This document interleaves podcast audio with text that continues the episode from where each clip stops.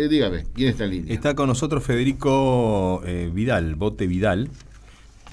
No sé, Bote Vidal, mira. Bueno, vecinos preadjudicados eh, están manifestando ahora, son alrededor de 65 familias. Federico, buenos días, ¿cómo le va? Jessica, Hugo y Rolando lo saludan. Hola, ¿cómo están? Bueno, saludos a ustedes y a todos Muy bien, muchas gracias por atendernos. Cuéntenos un poco la, situación que, que, están viviendo en el Chaltén en estos momentos.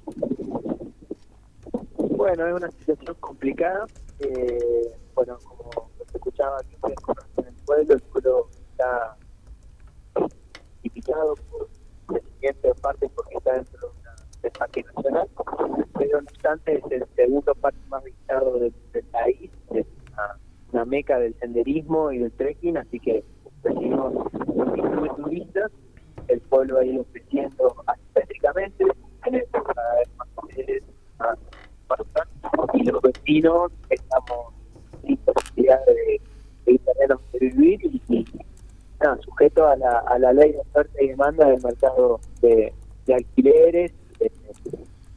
imagínate que, por ejemplo, en mi caso, yo me acabo de enterar que, el lugar donde alquilo se está vendiendo y en dos meses quedo, quedo en la calle.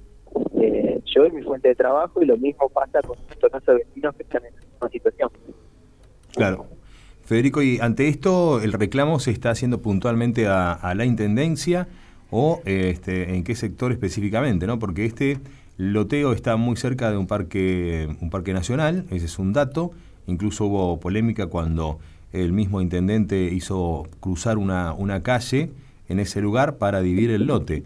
Eh, ¿Esto se hace, este reclamo, se hace puntualmente hacia el intendente? Mira, en realidad nosotros no estamos haciendo un reclamo puntualmente a la Intendencia, sino a todos los, los, responsables de que se haya llegado a situación. Imagínate que el Chaltén tiene eh, 38 años de vida, pero desde la última entrega formal hace más de 8 años, eh, que la realizó en ese momento el, el Consejo Agrario, y desde entonces no ha habido una entrega, la situación está cada vez peor, más a punto de estallar, y bien es una responsabilidad del municipio, también lo es desde la, la gobernación eh, provincial y de eh, como bien vos decís, el nacional también está, está involucrado y también estamos de, de su voluntad para que se trabe. Entendemos que el pueblo tiene que crecer, que eh, así lo, lo demanda el crecimiento natural, ¿no? Eh, como te comentaba al principio, el pueblo día a día vive más gente, se necesita esta gente gente que trabaje para, para el crecimiento económico del pueblo y actualmente los vecinos y trabajadores no tenemos por vivir. Entonces, respondiendo a lo tuyo, sí le exigimos al municipio que solucione esto, pero también a, la provincia que libere eh, tierras en periferia. Estamos rodeados de cepas y donde se pueden hacer pueblos satélites, donde podemos planificar a corto, mediano y largo plazo una solución a esto. Y la verdad es que en los últimos años hemos tenido la espalda del gobierno provincial absoluto. Entonces, lamentablemente esta solución no, no la no la arregla un intendente que tenga la voluntad, eh, ni tampoco, o sea, necesitamos que provincia accione, que nación respalde. Ahora, este, ¿cómo es su nombre? Federico. Federico, este, a ver, tomando en cuenta lo que ustedes están planteando, el tema de, de las viviendas, además, que lo venimos siguiendo desde hace tiempo, eh, nos llamó poderosamente la atención que el pueblo, donde tienen un problema tremendo de habitacional, eh, donde vienen reclamando este, hace mucho tiempo, donde el intendente hasta se quedó con un pedazo de tierra de, una, de una iglesia que está ahí, este, ha hecho de todo el intendente y volvieron a elegir lo mismo. Ahora, ¿no cree que son este como este, mujer golpeada? ¿Cómo? no, no escuché Claro, no se siente que, o sea, son culpables de volver a votar a lo mismo. Bueno, cada uno es libre de, votar lo que considere. Yo entiendo que también en temas tan complejos hay un montón de situaciones y no hay una sola respuesta. Eh, también vemos, muchos de los vecinos, es que es que claramente hay una intención de que esto quede chico, que quede sea un pueblo para pocos, donde eso permite que el precio del alquiler se dispare. Por ejemplo, poniéndote el caso, yo soy el único veterinario del pueblo, ¿no? La veterinaria, para explicarte que es un tema que atraviesa todo el pueblo. Eh, no vienen médicos porque no tienen lugar donde quedarse, yo el único veterinario, me quedo en la calle, tengo que cerrar la veterinaria. Y este pueblo es cada vez para menos gente. Entonces ahora actualmente estamos con un tema de cloacas, lo cual es cierto, estamos vertiendo eh, residuos en el río, pero nadie está viendo de que esa situación también es apoyada por el crecimiento desmedido de hoteles. Tenemos nosotros del otro lado, desde, vamos a decir, ciertas agrupaciones de poder monopólicas que manejan realmente los hilos de la, de la situación, una comprensión, una empatía. Entonces, cuando nosotros vemos que un, político nos, nos, empieza a tratar de empujar una situación con mayor o menor eh, lucidez o lo que sea, pero estamos empieza con eso y obviamente va a generar, va a despertar simpatía, porque estamos, ya te digo, estamos en la calle, literalmente. Entonces, verlo a veces de afuera y no entender la profundidad y cómo atraviesa la vida de la gente. Yo hace 13 años que vivo acá y soy profesional y no tengo claro qué voy a hacer en mi vida. Tengo casi 40 años, ¿entendés? Y me, me capacité, me, traté de lograr una mejora, dar un mejor servicio, quedo en la calle y con yo, ejemplo, hay miles y hay casos mucho peores, gente con hijos, que con niños que quedan en la calle. Entonces, me parece que que hay que tratar de ser un poco más empático, entender que la solución no es mágica y que, y que se necesita todo, se necesita acción, como te digo, del municipio, pero también voluntad eh, provincial y voluntad nacional. Eh, ¿cuál, ¿Cuál es este, eh, o qué gestiones hicieron ustedes o qué esperan ahora ustedes de las autoridades? Eh, pídalo ahora porque este, este medio lo está escuchando todo gobierno y eh, toda la provincia lo están escuchando. Aproveche. Bueno, por un lado, que la, la provincia libere las tierras, cualquiera de los proyectos que existen. Actualmente tienen seis proyectos de ampliación del eje urbano a través de pueblos satélites eh, de mayor a, a, mayor o menor distancia. Que eso se libere, que se arme un plan, una planificación a, como decía, corto, mediano y largo plazo de crecimiento del pueblo. Y que sea un pueblo inclusivo, que sea para todos, incluso los laburantes que estamos todos los días armando las camas, recibiendo a la gente, ¿no? Esto al final termina siendo que la bonanza económica es para unos pocos. Eso por un lado. Después, por otro lado, existen dos amparos judiciales que están ahí. Eso después tiene que pedirlo. No puede ser que después tome el tiempo que, que, que le parezca y en el medio van pasando las los días y para nosotros un día, para una persona que va a ser desalojada, un día es una vida. Entonces eso también tiene que ser tenido en cuenta. Los tiempos de la justicia tienen que ser tiempos humanos. Federico, son esas, dos cosas. Está bien, Federico. Eh, con respecto a este lote, ¿ya está dividido para estas 65 familias o todavía no? Bueno, si querés te explico un poco. En junio se realiza una un listado de 65 perjudicados eh, en base a una ordenanza en vigencia del Consejo Deliberante. Esta iba a ser la primera entrega plenamente municipal. Eh, en el medio de esto se plantea que de los 65 lotes, 27 iban a estar en lo que sería el ejido así actual como lo conocemos, en extremos y en pedazos, lotes que habían quedado eh, vacantes, vamos a decir, o que estaban libres, y luego los 38 restantes iban a hacer en una zona de loteo en eh, una parte que está, bueno, eh, sería, habría que hacer un nuevo loteo, ¿no? Dentro de lo que es el, el eje urbano. Bueno, ahí empezó a haber un montonazo de diferencias entre lo que el Consejo Deliberante y agrupaciones ambientalistas definían que no estaba dentro del ejido urbano y el municipio y otros vecinos que definían que sí estaba dentro del ejido urbano.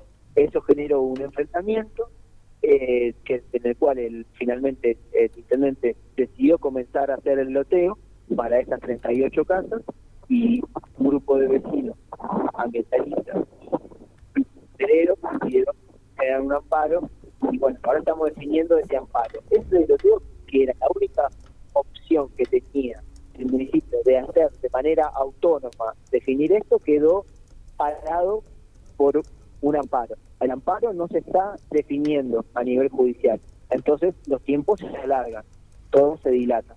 Pero por otro lado, todas las otras opciones dependen, como te decía, una vez más, de la voluntad de provincia o de la voluntad de parques de que se habiliten esas zonas de crecimiento del pueblo. Federico, ante esto también me habían dicho que el, loteo también eh, beneficia, o como siempre existe, el beneficio del de, el dedo político, es decir, que hay personas o familias que están acomodadas para que se, se entregue un loteo también o un lote. ¿Es así? Mira, la, la lista de 65 perjudicados se armó en base a la ordenanza. Eh, la verdad que los chicos nos conocemos todos, es bastante variopinta ahí de todos los colores políticos. No, no creo que haya, en lo personal, ahora lo hablo yo en lo personal, no creo que haya habido un, una voluntad o que haya tal o cual y que no y que falte tal otro. De hecho, no sé, candidatos a intendente de opositores están dentro de, de esta lista de perjudicados. Con lo cual, no creo. Pero sí también te tengo que decir es que creo que la ordenanza tiene muchos grises, muchas situaciones, eh, hasta te diría injustas, que, que generan de que el armado y, la, y el resultado final de esa ordenanza capaz que no sea lo más justo, si querés decirlo. Pero no creo que haya habido una, una voluntad estoy hablando de mi opinión personal, una voluntad de decir este sí, este no.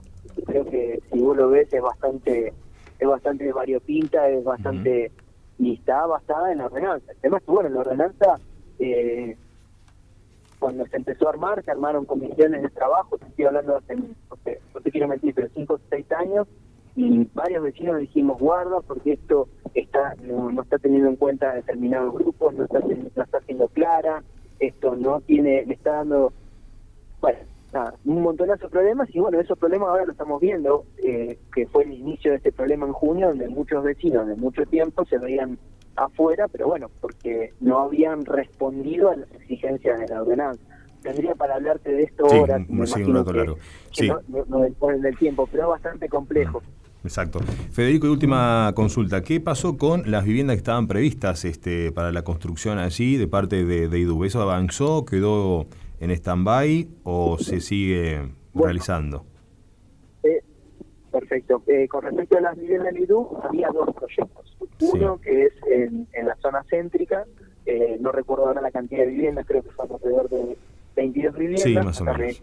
Me, recuerdan, mm. eso está en, ya fueron adjudicadas y está en el proceso de, construcción, no sabría decir de los tiempos. Pero hay movimiento, hay movimiento en el Chalteno, está todo stand-by, ¿hay movimientos? No, sí, sí, la están construyendo. Ah, ok, ok. La verdad, no pasé en los últimos días por ahí, pero la última semana que pasé la están construyendo. eh, después, por otro lado, había un proyecto de nación una guita que bajaba a Nación de 86 viviendas. Esas 86 viviendas iban a ser enclavadas en lo que es la zona al lado de la, planta estable. Eh, la guita ya estaba para eso y un grupo de ambientalistas presentaron un amparo que, determinaron que definían que el lugar no era el adecuado para hacerlo.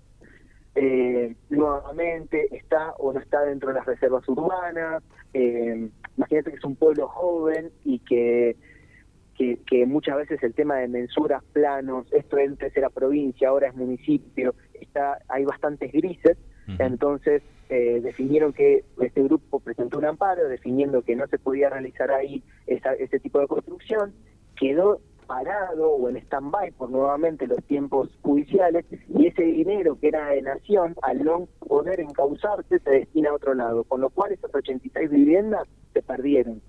No es que mm. pueden quedar la plata para ver que podemos, buscamos un mejor lugar que les guste a todos y lo hacemos ahí. No, se perdieron. 86 familias quedaron sin una solución. Mira vos. Entonces eso es un poco lo que yo te decía.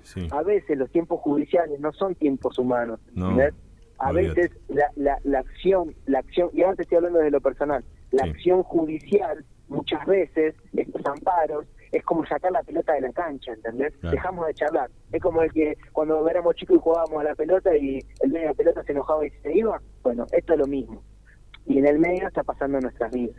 Entonces yo no quiero que lo, lo, que yo quisiera es que no nos separemos aún más, porque obviamente dentro de los 65 hay gente que está eh, la gran mayoría que necesitamos esto, pero también hay gente que decide que el loteo no es en el lugar adecuado.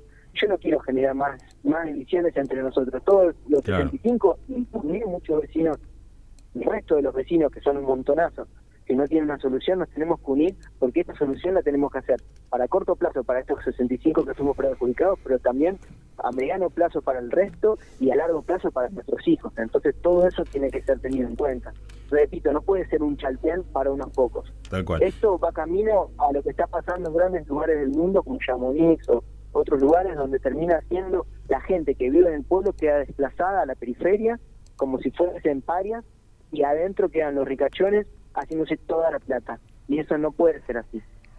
Federico, ¿tenés eh, familia o cómo se compone tu familia? No, soy yo y mi pareja, no tenemos hijos, con elección propia, tenemos dos gatitos hermosos y bueno, también, mira, te digo un tema interesante. En el pasado te decían que si no tenías familia no te correspondía un terreno. O sea que vos tenías que tener hijos. Obviamente yo entiendo que, que tener hijos te pone en una situación de necesidad eh, extrema. Pero mirá lo que te digo, y esto te estoy diciendo en el tiempo de la de, de cuando cuando dependía del Consejo Agrario Provincial. No, nos han, nos han pasado de todo. Yo digo, hace 13 años que estoy acá y he visto todo. He ido viajado a Gallegos un montonazo de veces, me he encontrado con funcionarios que me decían, y bueno, toma, ¿quién te va a decir algo? Si yo soy el único veterinario del pueblo. Y yo les decía, mira, yo no creo que me tenga que yo imponer mi necesidad a, yo considere que, me, que, que, tengo más derecho que el que tengo al lado. No, ustedes funcionen, gestionen y hagan esto. Y no. Exactamente. podría hablar ahora de eso. Tal cual. Bueno, Federico, te agradecemos muchísimo. Estamos en contacto. Igualmente tenemos los teléfonos en producción y ante cualquier otra novedad nos comunicamos nuevamente. Vale, perfecto. Muchísimas gracias por darnos el espacio y un saludo a toda la gente que nos escuchan y bueno, tenemos que encontremos una solución. Igualmente, un abrazo grande. Bueno, estaba Federico con nosotros. Hasta luego, ¿eh? un abrazo grande. Bueno, estaba Federico con nosotros. La